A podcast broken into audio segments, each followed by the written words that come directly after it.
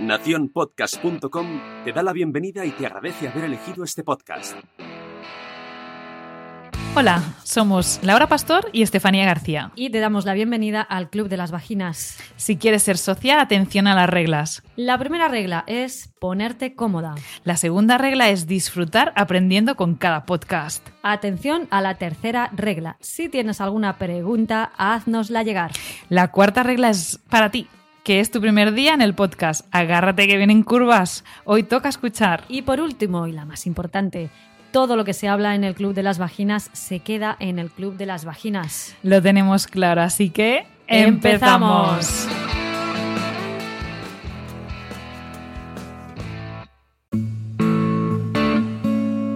Hola a todo el mundo, hola Laura, ¿qué tal estás? Hola Estefanía, ¿qué tal? Saludos a todas las oyentes del Club de las Vaginas. Sí, un saludo muy especial a todo el mundo, que llevamos ahí unos días en casita y estábamos pensando qué bien tener el Club de las Vaginas, ¿no? Para pasar un ratito todos los días y escucharnos. Y hemos recibido muchos mensajes por vuestra parte diciendo que eso, que han descubierto el Club de las Vaginas en este confinamiento y que están encantadísimas. Y, y nosotros nos, nos, nos llena de, de alegría saber todo eso. Pues sí, muchísimas gracias a todas las socias que nos seguís prácticamente desde la primera reunión que grabamos y también damos las gracias a todas las nuevas socias que durante estas semanas pues se han ido uniendo al club, así que bienvenidas a las nuevas, muchísimas gracias.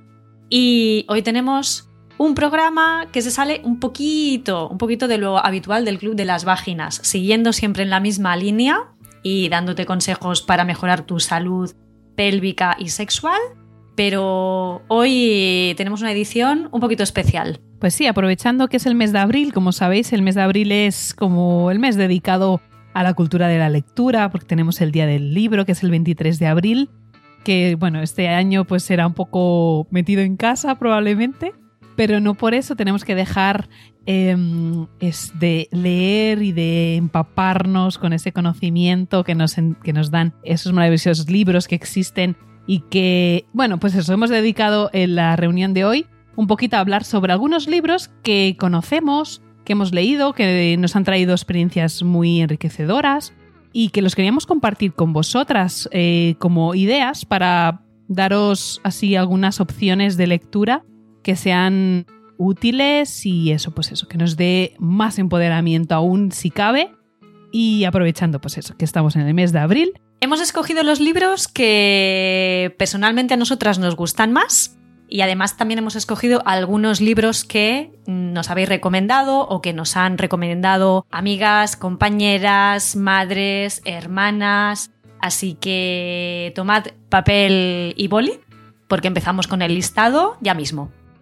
Empezamos con libros que nosotras consideramos que son básicos para tener en esa biblioteca para tu vagina, lo vamos a llamar así. Y hay un, libro que hemos considerado que es de los clásicos y de los que no pueden faltar en tu mesita de noche, que es el de Vagina de Naomi Wolf, que seguramente que muchas de nuestras socias ya lo conocen, pero mmm, es un libro que la verdad es, es de los más esenciales eh, sobre sexualidad femenina, ya tiene unos añitos, pero sigue siendo uno de los libros de referencia cuando hablamos de sexualidad eh, y mujer. Pues sí, ese libro yo creo que es al, algo casi obligatorio. Además escrito por, por una periodista que, que, tiene su valor porque no es, no es un profesional de salud, pero da ese toque de experiencia propia, ¿no? De, cómo ella ha ido estudiando y investigando también sobre todo lo que se envuelve el tema femenino y, y de ahí que se llame vagina. Y es, yo creo que es súper interesante eh, para entender un poquito ese estatus ¿no? que tenemos las que tenemos vagina. Así un poquito en línea con el libro de Naomi Wolf, también nos gusta muchísimo otro libro que se llama Vulva, de Mitu Sanyal, es un poquito, mmm, yo diría que quizá es más, más denso que el de, el de vagina. Eh, El libro de Bulba, sobre todo, mm, a mí lo que me gustó muchísimo de este libro es la cantidad de referencias bibliográficas que tiene y sobre todo lo que, em, lo que hacen a través de este libro es nos hacen viajar ¿no? a través a través de la historia de los genitales femeninos, ¿no? desde eh, sus inicios en las culturas más ancestrales, donde al parecer era una zona venerada, incluso sagrada, y cómo la zona genital femenina se ha ido degradando a lo largo de los años por intereses políticos, socioculturales y religiosos. Es, eh, es una, prácticamente es una, es una tesis doctoral y Mitu Sañal, eh, que es la escritora, eh, es una historiadora cultural, además es periodista y es eh, autora alemana de origen hindú y está especializada pues, en cultura popular, eh, en feminismo. Y la verdad es que es un libro mm, también, de, también de referencia. Eso sí, es un poquito más denso que, que el de vagina, pero a mí personalmente me encantó. Sí, es denso, pero la verdad es que es tanta información tan rica y, y cosas que realmente te quedas. ¿Cómo es posible que haya cambiado tanto el mundo, no? Eh, en relación a eso, a este tema. Sí, también lo recomiendo, me encantó. Bueno, y por qué no eh, escritoras eh, pues españolas que, que, nos encanta, que ya hemos hablado alguna vez y que queremos nombrar. Uno de ellos es de nuestra ginecóloga Miriam Aladip Mendiri, que es Hablemos de Vaginas. Creo que es un libro Creo que es un libro para todos los públicos. Puede parecer que es más para profesionales de salud porque realmente habla de, cosas eh, bastante técnicas, pero lo dice de tal manera que hasta la que no tiene ni idea de biología, anatomía, etcétera, consigue entender mucho de nuestra, eh, de nuestra anatomía, de bueno, nuestra fisiología, de cómo funcionamos. Nos resuelve muchas dudas a nivel de, pues, de menstruación, de, a nivel hormonal. Yo lo estoy acabando, está, vaya, me, falta poquito y porque voy leyendo varios libros al mismo tiempo, entonces, bueno, la cosa va, lenta. Pero mm, es uno de los libros que ya he regalado a otras eh, personas y creo que es un libro súper rico en información, pero súper variado súper variado. No podría decirte que habla de un tema solo, no. Habla de todo el mundo ginecológico y, mucho más, mucho más. Y lo que, y lo que tú comentas, ¿no? Que además. Eh, Miriam, a mí lo que me parece genial de este libro es que Miriam te explica de una manera muy fácil de entender eh, aspectos ginecológicos que en otro contexto son como muy técnicos, ¿no? Entonces lo explica con un lenguaje que es súper claro y, también es un libro muy, muy asequible para mm, entender aspectos de la salud ginecológica y no, y no perderte por el camino, ¿no? No quedarte a medias con qué significa la palabra estrógeno, qué significa la palabra menstruación. Eh, está muy bien, está muy bien redactado. Está muy bien redactado. Es muy entendible todo. Eh, otro libro que siempre queremos destacar porque realmente eh, es muy fácil de leer y habla de mucho, mucho, mucho sobre sexo es eh, Tu sexo es tuyo, de Silvia de Béjar. Sabemos que es un clásico, inclusive está traducido a varios idiomas. Pero, pero bueno, yo no sé la cantidad de veces que lo he recomendado y lo he regalado. Y mm, me han dicho gracias por este regalo a todos los niveles, porque realmente da, da unas herramientas maravillosas para conocerte, para... Además es como, no sé, es una lectura tan íntima, es como que mm, hay, que tener, hay que tener esos momentos de lectura de, de este tipo de libros. ¿No? Y, bueno, este lo recomendamos casi siempre, el clásico del Tu sexo es tuyo. Y siguiendo con autoras eh, eh, españolas o que, o que escriben en castellano, a mí hay un libro que siempre me gusta muchísimo recomendar, que es el de Sin reglas de Ana Freixas. Es un libro que se lo recomiendo a pacientes, se lo recomiendo a mis alumnas en las formaciones. Ana Freixas es una escritora también feminista y es profesora de, universidad jubilada y está licenciada y doctorada en psicología. Y el libro de Sin reglas eh, a mí me parece una oda maravillosa sobre la sexualidad de la mujer una vez eh, ha entrado en la posmenopausia e incluso, pues bueno, ha pasado de esa etapa fértil en la que se supone que es donde el sexo eh, tiene que ser eh, maravilloso y donde, donde parece que solamente la mujer tiene derecho al placer sexual. Pues Ana Freixas, que es investigadora, aporta muchísimas referencias y muchísimos estudios en los que le, pega una vuelta ¿no? al concepto de la sexualidad en la menopausia o al concepto de la sexualidad en las mujeres mayores, ¿no? O en mujeres que ya no están en la etapa fértil, mujeres de 70, de 80, incluso de 90 años. Y también habla de la homosexualidad de, de las mujeres lesbianas mayores. Y a mí este libro me pareció súper revolucionario. Es decir, yo me lo empecé a leer eh, y dejé de subrayarlo porque es que al final las páginas todas estaban en amarillo, todas estaban, todas las frases me parecían eh, dignas de, recordar. Al final, la conclusión, un poco, es que la sexualidad no acaba cuando se nos retira la regla. Que ese concepto que tenemos de que eh, la sexualidad en las mujeres eh, mayores o en las mujeres que ya no están en la edad fértil, pues que se acaba o que se apaga, no es cierta. La sexualidad sigue viva de otras maneras, quizá no tan de una manera tan intensa como en las primeras etapas de la vida, pero es que esto es, es, obvio y es, y es coherente, pero que para nada nos volvemos seres, eh, mujeres asexuadas ni nos atrofiamos sexualmente hablando. Entonces, Ana Freixas, Sin reglas, uno de mis libros favoritos. Muy bien. Por otro lado, dentro de esta línea hay dos libros que nos han recomendado. Uno de ellos es de Laura Serradilla, es ilustradora, artista visual, y se llama El placer es mío.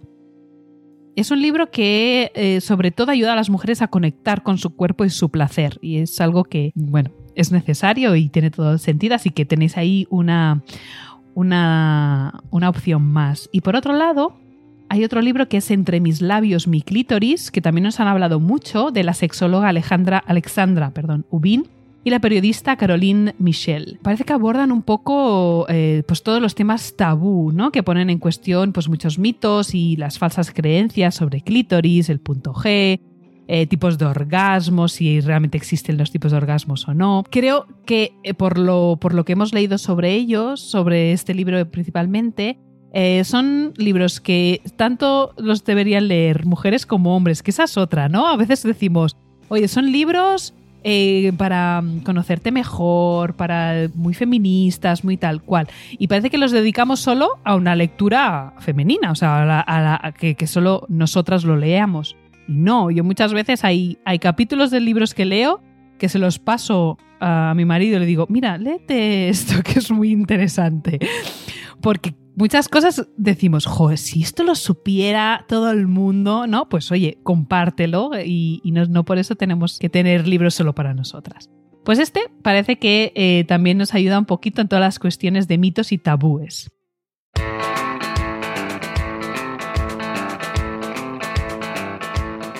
Y no queríamos dejar de hablar eh, de un libro tan fantástico como es el de Ahí abajo. Las autoras, Eva Jareño, Silvia Molina y Ascensión Gómez, son tres matronas, madres y amigas que, bueno, un día decidieron crear este proyecto y creando un álbum que sirviera como una guía didáctica eh, para explicar eh, en profundidad pues cada una de las palabras que están relacionadas con la mujer. Es un libro que incluye una serie de dibujos realizados por la ilustradora Isabel a, Cienfuegos, que representa partes del cuerpo de la mujer junto a una palabra escondida eh, que la nombra.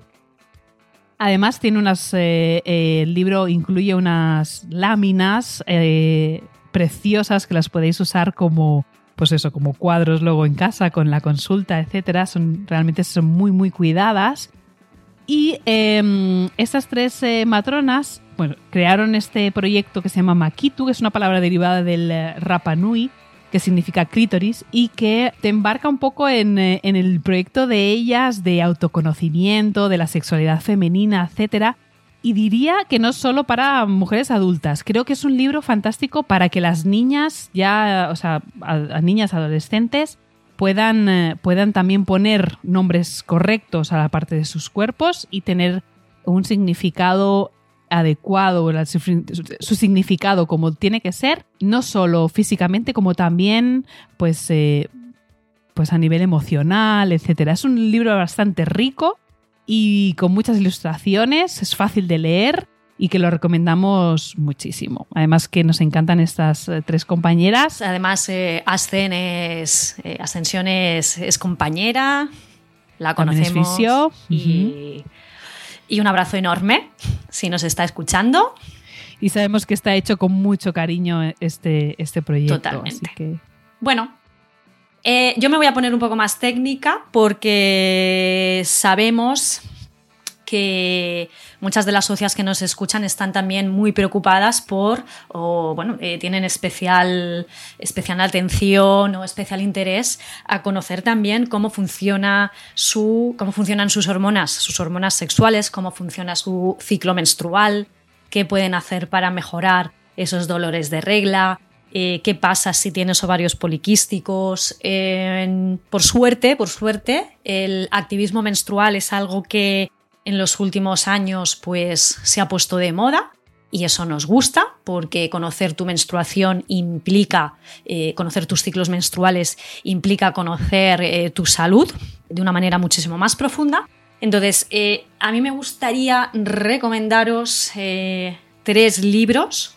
Dos de ellos, la verdad es que no existen en edición en castellano, pero bueno, tiempo al tiempo. El primero de ellos, pues, es el de Lara Briden, eh, Repara tu ciclo menstrual. Es, es un tocho de libro, pero la letra es grande. Ya lo tenéis, eh, ya lo tenemos traducido al castellano. Está traducido a muchísimos idiomas. Sobre Lara Briden, pues es una doctora en una doctora naturópata, ella es de Australia y está especializada en el tratamiento de la salud hormonal de la mujer y sobre todo se centra en temas de menstruación, síndrome de ovario poliquístico, síndrome premenstrual, endometriosis. Entonces, el libro que ha escrito, la verdad es que está súper bien porque eh, explica de manera muy clara qué es el ciclo menstrual, qué son las hormonas, qué es el estrógeno, qué es la progesterona. Explica de una manera muy sencilla y es muy fácil de entender pues, eh, a qué se debe el síndrome de ovario poliquísticos, qué es la endometriosis y lo que es más interesante, pues te da muchísimas, eh, muchísimas herramientas para que puedas mejorar, puedas reparar tu proceso menstrual, desde alimentación, eh, habla un poco también de suplementación, gestión del estrés. Es, eh, Lara Briden, bueno, va muy en la línea de la psiconeuroinmunología, sin serlo, ella no se, no, no se autodefine como PNI, pero sí que es una eh, terapeuta muy integral y la verdad es que el libro es eh, muy interesante, es, muy chulo. Yo me lo compré en inglés y hace tiempo que lo tengo, hace relativamente poco tiempo que ya está disponible en castellano. Y después hay otros dos libros que a mí personalmente también me han gustado mucho, que van en la misma línea de este de, de Lara Briden. Uno se llama Woman Code, de Alicia Vitti, y otro se llama Hormonal de Marty Hasselton. Estos dos sí que están en inglés, los podéis encontrar en Amazon, pero también van un poquito en la misma línea. Sobre todo hablan de las hormonas mm, y, del ciclo menstrual y de cómo reparar determinados síntomas, como, bueno, primero cómo, primero conocer, ¿no? Cómo, cuál es la normalidad del ciclo menstrual, ¿no? ¿Qué es normal, qué no es normal? Y luego hay una parte muy importante también que mm, se dedica a eh, darte mm, recursos para mejorar esa salud menstrual. El de Woman Code tira más hacia la salud menstrual, el de Marty Hasselton de hormonal tira más hacia hablar desde una perspectiva más hormonal de, bueno, de la síntesis hormonal en la mujer. Es quizá un poco más, eh, un poco más científico, un poco más para profesionales de la salud. Eh, el de Woman Code es un poquito en la línea del de Lara Briden y el de Hormonal de Marty Hasselton, pues quizá tira más hacia, hacia un público más profesional. Pero para mí son tres libros de, de referencia así en inglés muy chulos. Ya digo, el de Lara Briden ya está traducido, los otros dos de momento no. Pues hablando de libros sobre menstruación, em, hay dos libros que son muy interesantes eh, para todos los públicos. Uno de ellos es Luna Roja, de Miranda Gray. Eh, como ella dice, nosotras somos, eh, como la luna y como la tierra, somos cíclicas. Y, bueno, Miranda nos acerca al conocimiento perdido sobre nuestro ciclo, sobre cómo nuestra energía resulta pues cambiante, ¿no? Según la fase del ciclo en la que nos encontremos. Y es interesante porque esta escritora parte de su propia experiencia, que lo hace muchas veces lo hace como más ameno, ¿no? Se dio cuenta de que dependiendo de la fase del ciclo menstrual en la que se encontraba, pues eh, su creatividad y su productividad iba variando. Las cuatro fases de la luna roja es otro libro de ella, de Miranda Gray, que es como sería como la continuación de la luna, la luna roja, y en este sí que va un poquito más allá y nos enseña eh, cómo sacarle partido a cada fase del ciclo menstrual para alcanzar el máximo potencial en, pues, en tu vida personal, laboral, etc. Y dentro de estos libros de, menstruación hay un libro que es más dedicado para las niñas, que creo que es súper importante que, pues bueno, pues como entender un poquito de qué va todo esto, inclusive antes de, de menstruarnos, que es el libro rojo de las niñas. Em, es de Cristina Romero y Francis Marín.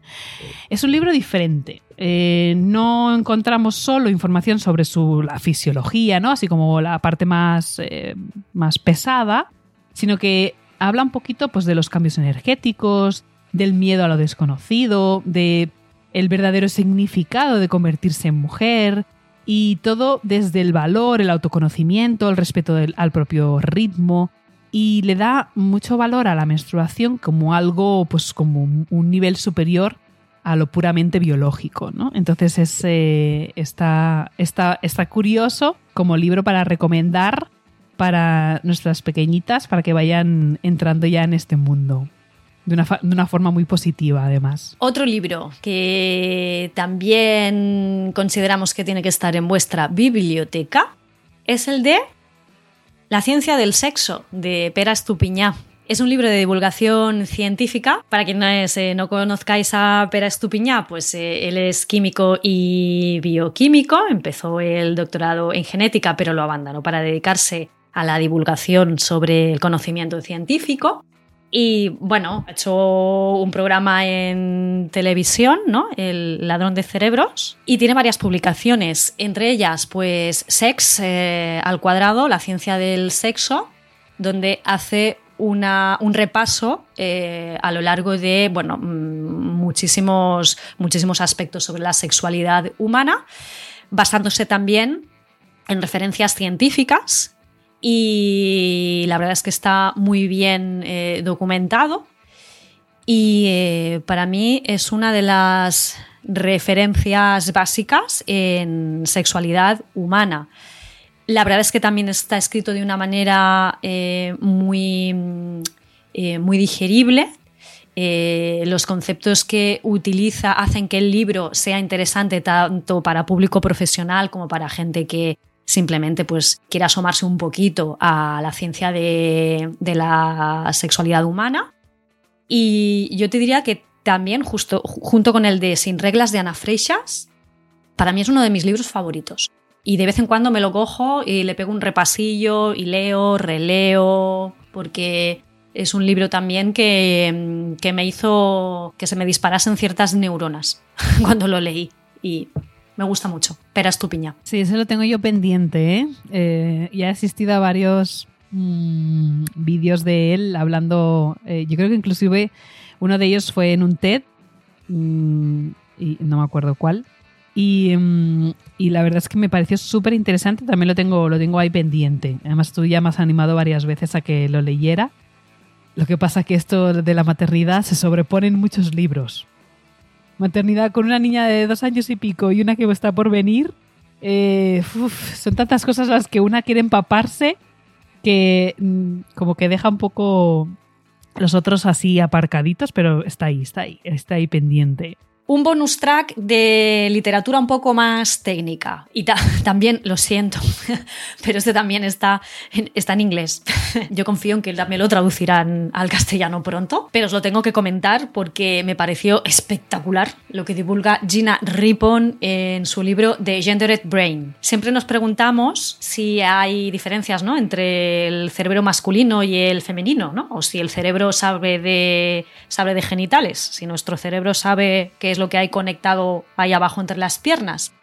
Y la verdad es que a lo largo de toda la historia de, mm, la ciencia, a lo largo de la investigación, mm, sí, han habido estudios que nos han dicho que sí, que existen diferencias entre el cerebro masculino y el cerebro femenino.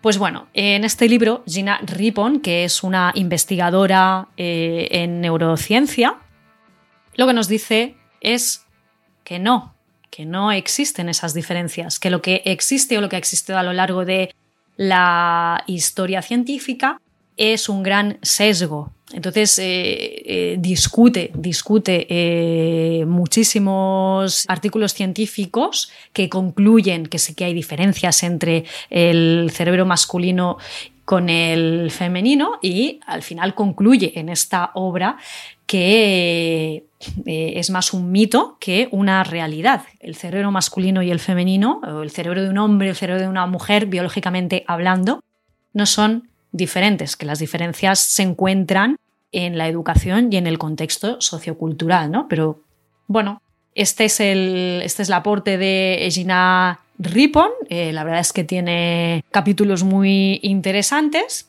yo considero que es importante sobre todo porque nos hace cuestionarnos las cosas que leemos, ¿no? Te da que pensar y sobre todo te plantea el que cuando nos leamos un artículo científico, cuando nos leamos un libro o incluso cuando leamos determinadas noticias, pues que no demos por eh, sentado que todo lo que estamos leyendo es así, ¿no? Es, o es una verdad objetiva, porque al final quien escribe un libro o quien eh, realiza un estudio es una persona y las personas no estamos libres de sesgos, no estamos, bueno, somos víctimas de nuestra propia educación. Entonces, Gina Rippon pues plantea todo esto en este libro de Gendered Brain y creo que es una lectura interesante para darle vueltas al coco.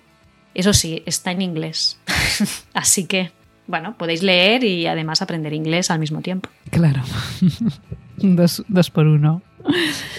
Bueno, y si te gusta leer, que eres de las que devora los libros, eh, los libros así técnicos están bien y a lo mejor pues eh, más para nuestras eh, colegas em, de profesionales de salud, pues profesionales de salud. Hasta ahora pues han cogido ahí notas de todos los libros que hemos ido hablando. Pero también existen otro tipo de novelas, o sea, otro tipo de libros más tipo novela, y a nosotros nos encanta eso de recomendar novelas así con algún poco toque erótico, eh, escrito principalmente por mujeres, porque el, ese toque erótico pues es eh, más feminista seguramente. Y bueno, es verdad que después del auge que pudimos ver con la saga de las 50 sombras de Grey, hay como más demanda, ¿no? En este tipo de libros. Para nosotros, Las 50 sombras de Grey no es un libro muy... Eh, eh, no es un buen ejemplo, no es el mejor ejemplo, pero, pero bueno, para gustos... Eh, Tenemos sentimientos encontrados con... Exactamente, creemos que todo no parte de una relación de chico rico, chica pobre, te salvo de... Inocente. Chica inocente, que no conoce te voy a enseñar lo que, lo, que, lo que es bueno, ¿no? No somos muy de, ese, de esa línea, creemos que para explorar tu sexualidad se puede hacer de otras maneras. Pero es verdad que después de este libro han salido a la luz muchas otras autoras que no se quedan nada atrás, eh, presentando novelas cargadas de pasión, erotismo, sexo, juegos, fantasías.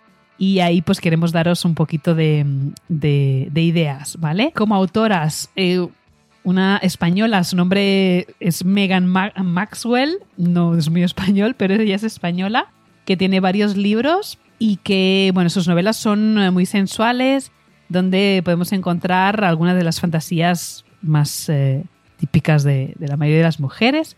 Y alguno de los ejemplos es el más conocido de ella es Pídeme lo que quieras. Eh, y, bueno, es como que el más así más destacado, ¿de acuerdo? Pero mm, casi todos los libros de ella, yo me he leído varios, tienen un toque, un toque erótico.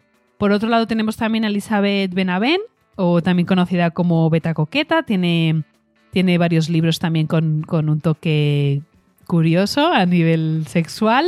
Yo el último que me leí de ella fue Mi Isla y os digo, o sea, hay momentos realmente muy, muy calientes, pero con una sensualidad y un, un toque muy, muy, muy, muy, muy bonito. La verdad es que es, es, está bien, está bien. Os lo recomiendo, esto os lo recomiendo. Luego también tiene su trama, su, bueno, la cosa se va liando como cualquier novela, pero los momentos de, de así más eh, sensuales y tal son, sí, son potentes, son muy, muy buenos. Y bueno, luego tenéis pues, literatura un poquito más mm, provocativa, apasionada, como, como es la de Cristina Lauren o Silvia Day, y que son, pues eso, más de lo mismo, llenos de erotismo, sensualidad, sexo, pasión y tal, que, que bueno, es para ponerse cómoda y disfrutar. También ya para ir acabando, nos gustaría añadir una pequeña sección de libros feministas. Libros feministas y además que están ilustrados con unos dibujos impresionantes, con muchísimo arte, preciosos. Como son, por ejemplo, cuentos de buenas noches para niñas rebeldes, que está el 1 y está el 2, de Elena Fabili y Francesca Cavallo, que explica pues, la, historia de, la historia de 100 historias de mujeres maravillosas, fantásticas y extraordinarias, ¿no? Pintoras, escritoras, científicas, deportistas, pues para transmitirles a las niñas, pues bueno, que, que las eh, mujeres no solamente hemos nacido para ser princesas, que podemos hacer todo lo que se nos ponga por delante, que podemos ser astronautas, que podemos ser eh, bioquímicas, que podemos ser arquitectas, que podemos ser bomberas, que podemos ser camioneras y que podemos ser grandes activistas. Entonces, este libro, la verdad es que es muy bonito, las ilustraciones a mí. Eh, yo tengo el primero, está el está el 2 también, y la verdad es que es muy agradable de ver. Otros así también muy chulos. Las chicas son guerreras de Irene Cívico y Sergio Parra, también con mogollón de ilustraciones, súper bonito. También va en la misma línea que, el anterior, que el de Cuento de Buenas noches. Y después hay otro que también tiene los dos volúmenes, tiene el 1 y el 2, que es el de Valerosas, de Penélope Bayeux. Y surgen de tiras cómicas que esta autora mmm, publica habitualmente en un periódico francés de renombre y en cada libro aparecen 15 mujeres protagonistas que lucharon por sus derechos, aunque mm, las épocas que les tocaron vivir pues fueron difíciles, ¿no? Para el para la, la autodeterminación de los derechos de la mujer. Tiene un estilo eh, característico porque además eh, ella dibuja. Eh, Penélope tiene un, tiene un estilo a la hora de dibujar muy característico y es para aprender de una manera muy sencilla y lo mismo, ¿no? Para transmitirle a las niñas o a, eh, o a las jóvenes eh, pues la capacidad que tiene la mujer para mm, ponerse a la altura de la, de la sociedad. Y si me permites uno más, Estefanía, el de mujeres de ciencia, como no, como no. Yo, lo que tenga que ver con la ciencia. Mujeres ciencia de. A ver si me sale el apellido, ¿eh? eh Rachel Ignotovsky. Eh, lo mismo también eh, hace referencia a la vida de una serie de mujeres, de 50 mujeres que, mmm, bueno, todas están relacionadas con, con la esfera científica y que eh, aportaron eh, con su conocimiento eh, pues que, el mundo de la ciencia avanzase. Mm, porque la verdad es que siempre que pensamos en ciencia es como que se nos vienen nombres masculinos. Y para nada. Mm, la verdad es que la ciencia está llena de nombres de mujer. Lo que pasa es que, bueno, por mm, motivos eh, socioculturales y etcétera que ya conocemos, pues el nombre de la mujer en la ciencia siempre se ha silenciado. Bueno, pues Mujeres de Ciencia, mm, de Rachel Ignotowski, eh, también un libro súper recomendable. Pues dentro de estos, de este que acabas de decir, hay otro también muy interesante eh, que se llama Las mentiras, entre comillas, científicas sobre las mujeres. Y, mm, y, también ya el título, la verdad es que mm, incita mucho a leerlo. Es de. Mm, los autores son García Dauder y Eulalia Pérez Cedeño.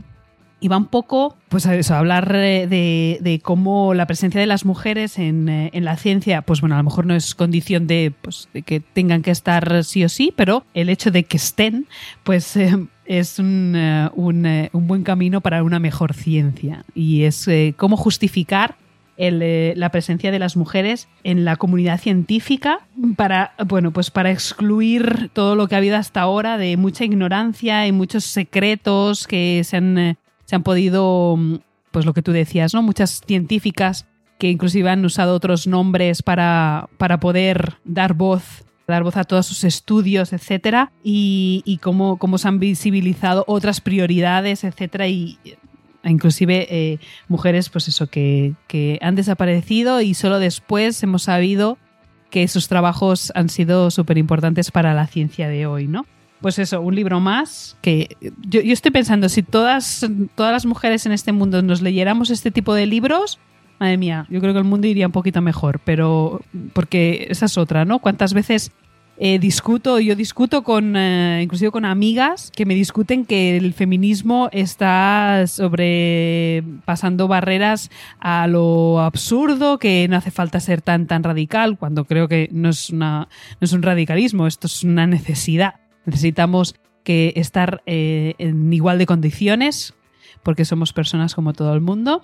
Entonces no tiene nada que ver con ninguna lucha, sino simplemente la, igualdad y punto, ¿no? Para, para eso tenemos los mismos, el mismo cerebro, los, el mismo, todas las mismas capacidades que, un hombre para, para, hacer, eh, eh, para hacer lo mismo. Así que bueno, total, que son libros feministas pero muy necesarios y que si eso, que si todo el mundo los leyera, hombres y mujeres, este mundo iría mucho mejor. Mucho mejor. Bueno, para relajarnos un poquito, hay unos libros también eh, así, volviendo un poquito a la novela, a la novela erótica. Eh, hay una escritora eh, jovencita que se llama Silvia Carpallo, española también, que tiene dos libros. Uno se llama El orgasmo de mi vida y el otro Sexo para ser feliz.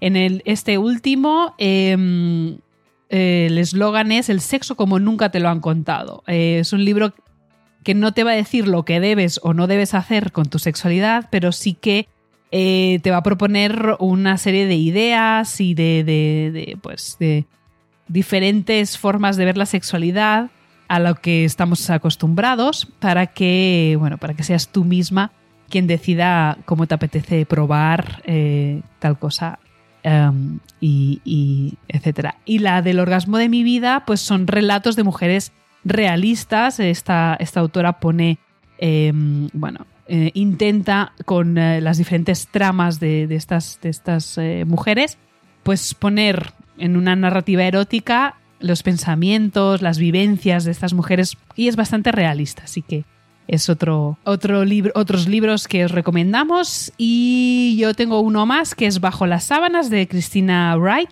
que mm, bueno, eh, recopila también 17 relatos apasionantes, muy eróticos y románticos de parejas pues que acaban de conocerse, que deciden consumar fantasías sexuales, que bueno, acaban pues, eh, pues eh, algunos de ellas son, son, parejas que acaban por romper un poquito la monotonía eh, que tenían, etcétera, y, que pueden ¿no? ir un poquito al, punto de situación que nos podemos encontrar algunas de nosotras en algunas relaciones y darle una, hay una chispita nueva en, en, nuestras relaciones. Así que bueno, unos, unas novelitas más para, para esas noches calurosas que vienen en breve.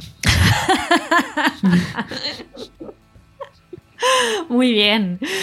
Pues yo creo que con todos estos libros eh, ya tenemos, ¿no? Para nuestra vagino biblioteca.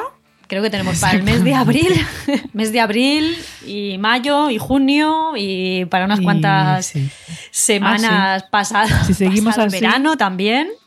Ya te digo. A mí, que, a mí lo que me, ha pillado el confinamiento eh, con hijos, que si me llega a pillar sin hijos, ya te digo yo, que devoro, bueno, una biblioteca y, más de una. Pero Está siendo un buen momento porque me encanta leer, pero es que a veces es complicado cuando no tenemos mucho tiempo. Pero, pero bueno, ya que a veces cuando tienes tiempo de leer dices, a ver, que alguien por favor me recomiende. Que leo, me, ¿no? Que me dirija un poco, ¿no? A ver, ¿qué leo? ¿Qué leo? Va- vamos al grano, cuando algo que esté a- Claro, que te dice, pues mira, yo me he leído este, va de esto, tal, tal, tal. Dices, buah, me encanta, pues venga, voy. Pero así de irte a una, a una biblioteca o a una librería y empezar a ver, yo acabo por comprarme más libros de los que debo y luego los tengo ahí un poco, pues eh, los voy empezando poquito a poco, pero si me lo recomiendan, ese es el primero que leo. Ese cae, seguro, ¿no? seguro. Sí, yo, yo también, sí, ¿eh? sí, yo eh, cuando entro a alguna librería o cuando me meto en internet y miro algún ebook, mm, soy un peligro porque eh, también ¿eh? tengo una estantería con, con unos cuantos libros ahí empezados, pero bueno, yo creo que esto nos pasa a todas las que nos gusta leer, ¿eh? que empiezas, empiezas, empiezas y no sé, mm, pues igual te estás leyendo cinco o seis libros al mismo tiempo, ¿no? Pero bueno, eh, eso, eso, eso es sinónimo de, de nuestra ansia de, de conocimiento y la información al final es poder. Y oye, ya te estés leyendo uno o te estés leyendo 20 al mismo tiempo, eh, son pequeñas gotitas de conocimiento que van entrando en tu cerebro y al final eso es lo importante. La divulgación, el conocimiento, la integración de nuevos conceptos, la verdad, conocer la verdad. Y eso pues al final nos hace ser mejores personas y que la sociedad mejore. Fíjate, qué filosófica. Pues sí, muy bonito, te ha quedado eso. Bueno, pues es verdad, es el primer paso para que todo mejore. El conocimiento y la educación. Pues nada, de ahí os dejamos una super lista de lectura para este mes de abril, para adquirirlos este mes de abril, pero eh, ir disfrutándolos durante los próximos meses. Pues un saludo a todas nuestras socias. Nosotras nos despedimos aquí. Ya sabéis que eh, nos podéis seguir por redes sociales, Facebook, Instagram, LinkedIn y Twitter. Eh, a mí, Laura Pastor, me podéis encontrar en arroba enformapordentro.com, mi web enformapordentro.com. A Estefanía, Estefanía García, la encontráis en fisiodona.com, fisiodona con P-H-Y. Para seguirnos, para leernos, pues eh, os podéis dirigir a nuestros perfiles, a nuestras webs, a nuestros blogs para volver a escuchar esta reunión y para mm, ponerte al día de las reuniones anteriores, pues nos escuchas en Spotify, en Evox, en iTunes. Si te metes en iTunes, por fin, por fin, eh, danos cinco estrellitas porque así nos ayudas a llegar a muchísimas más socias y a que esta información se comparta. Y cualquier duda que tengas, eh, escríbenos porque en base a las dudas que tienes, nosotras vamos construyendo las reuniones, así que no te cortes y coméntanos este podcast eh, cuando quieras y a través del medio que más fácil te sea. Muy bien, pues nos vemos en la próxima reunión, nos escuchamos. Muchísimos besitos y a leer. Un beso, Estefanía. Eso, unos abrazos y besos virtuales. No saben tan bien, pero bueno, ahí están, ahí están. Bueno, hasta pronto, chicas, y besitos. Chao, chao. Besitos.